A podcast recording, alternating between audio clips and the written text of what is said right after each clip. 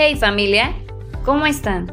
Este es un nuevo episodio de Leyendo la Biblia con Isra, recordándote que lo puedes escuchar en cualquier plataforma digital. No olvides seguirnos en Instagram y Facebook. Gracias por escuchar nuestro podcast. Bendiciones. La Biblia en podcast.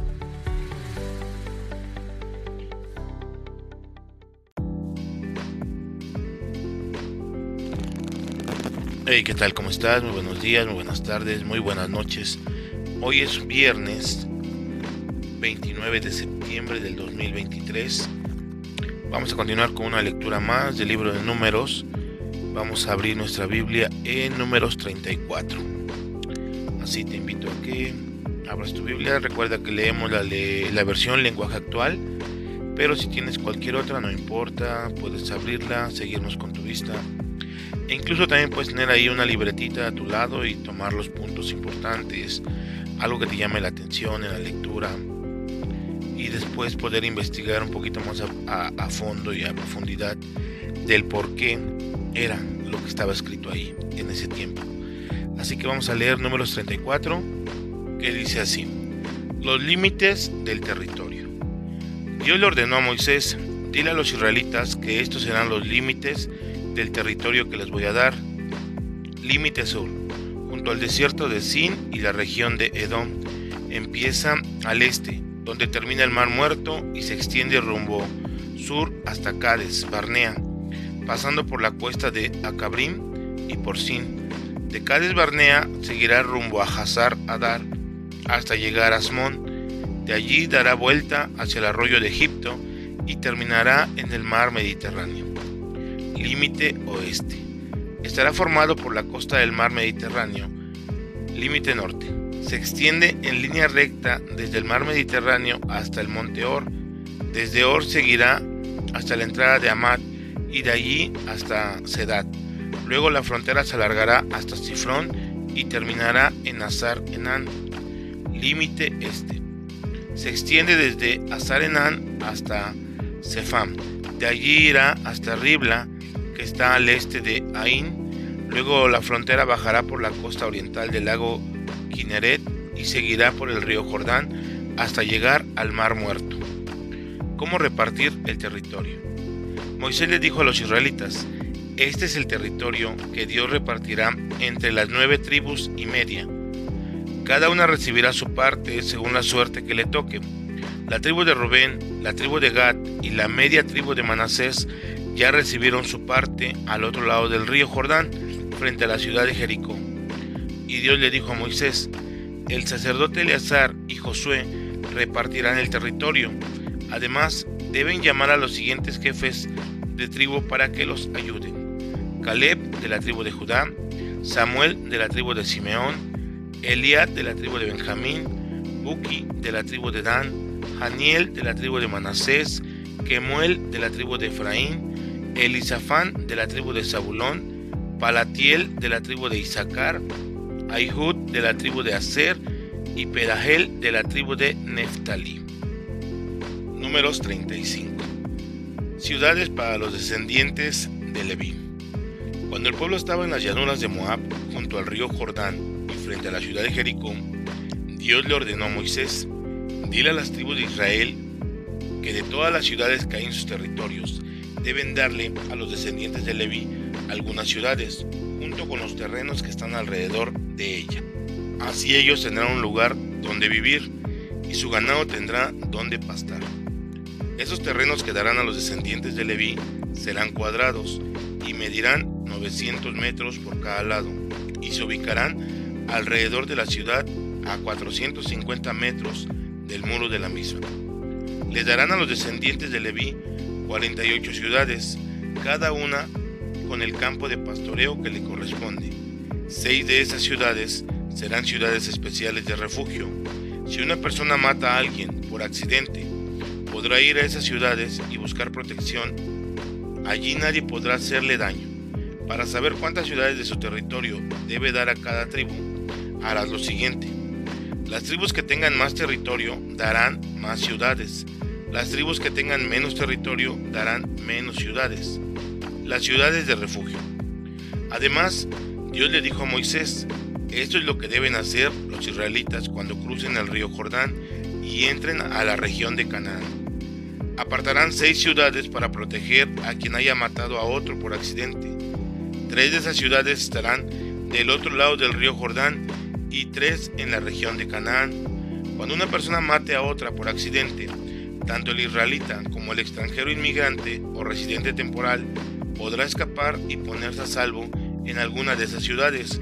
Así, el que mató se protegerá de algún pariente del muerto que quiera vengarse y matarlo. Sin embargo, cuando esa persona llegue huyendo a la ciudad de refugio, el pueblo la juzgará y decidirá si merece o no morir. Castigarás con la muerte a los culpables de los siguientes delitos. Al que mate a otro con un objeto de hierro, al que mate a otro con una piedra, al que mate a otro con un palo. El familiar más cercano al muerto buscará al asesino y lo matará.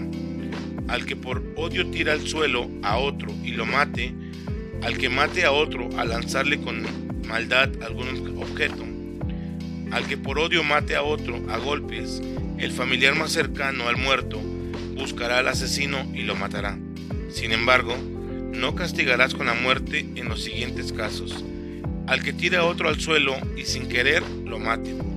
Así que por accidente mate a otro al lanzarle un, un objeto. Al que por accidente golpee a otro con una piedra y lo mate. Sobre todo si no había enemistad entre ellos ni había razón para hacerle daño. Procedimientos legales. Esto es lo que deben hacer cuando juzguen a quienes no merecen morir. El pueblo protegerá a quien sin quererlo haya matado a otro y no dejará que lo mate el pariente más cercano al muerto. Por eso, el pueblo llevará al que mató al otro a la ciudad de refugio. Mientras esa persona viva en esa ciudad, estará a salvo y nadie le podrá hacer daño pero no deberá salir de la ciudad mientras viva el jefe de los sacerdotes. Después de la muerte del jefe de los sacerdotes, podrá regresar a su casa y nadie podrá hacerle daño. Pero si esa persona sale de la ciudad antes de eso y lo encuentra el pariente del muerto, ese pariente lo podrá matar sin que se le culpe de nada. Ustedes deben obedecer siempre estas órdenes, cualquiera sea el lugar donde vivan deberá ser castigado con la muerte quien mate a otro y sea acusado por dos o más testigos.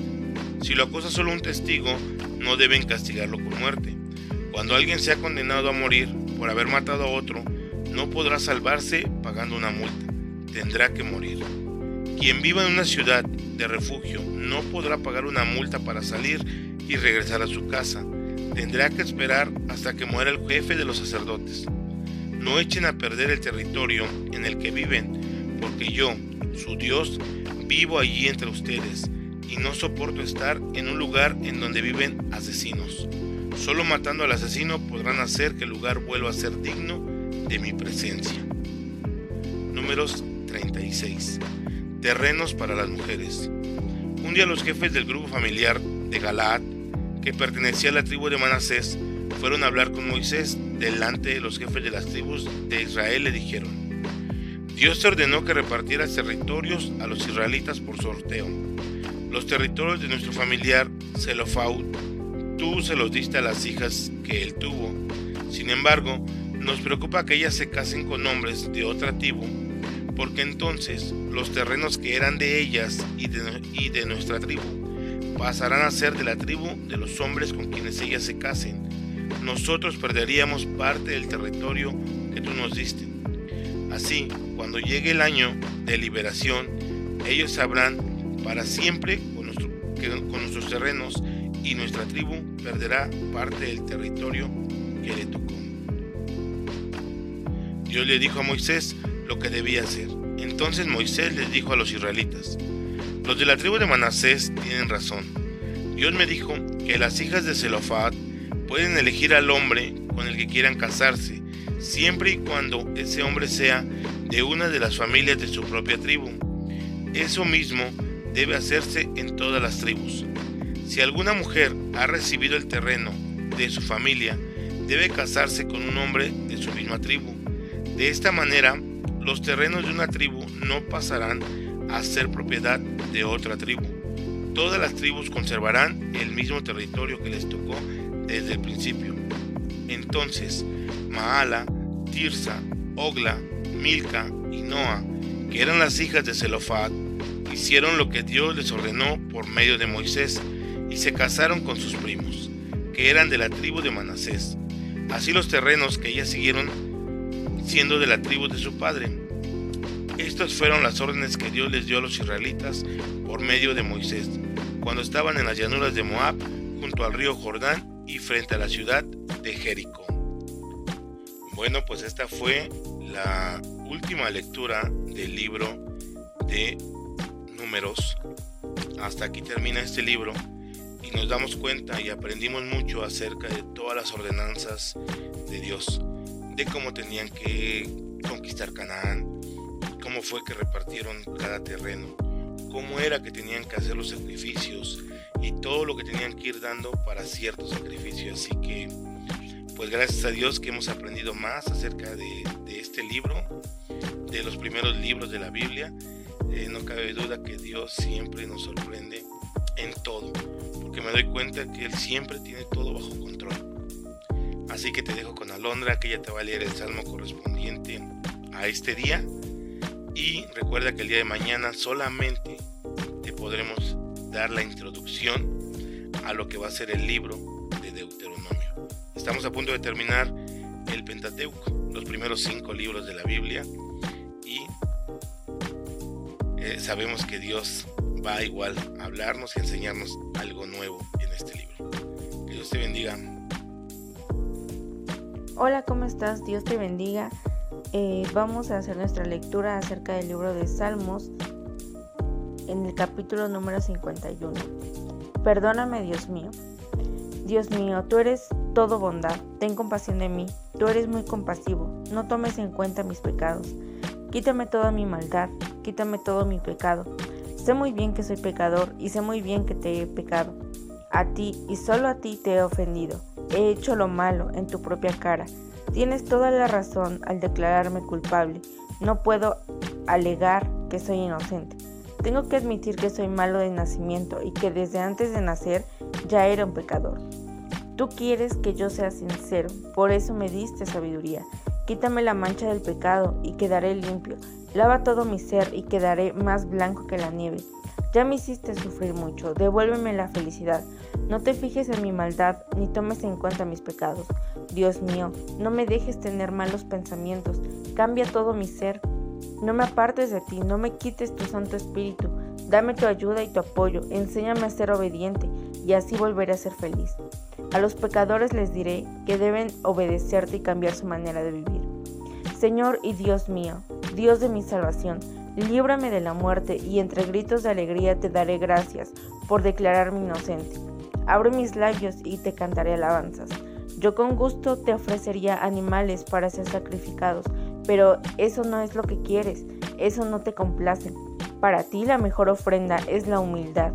Tú, mi Dios, no desprecies a quien con sinceridad se humilla y se arrepiente.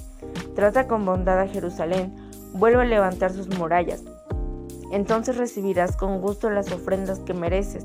En tu altar se presentarán toros en tu honor. Bueno, pues esta fue nuestra lectura del episodio del día de hoy.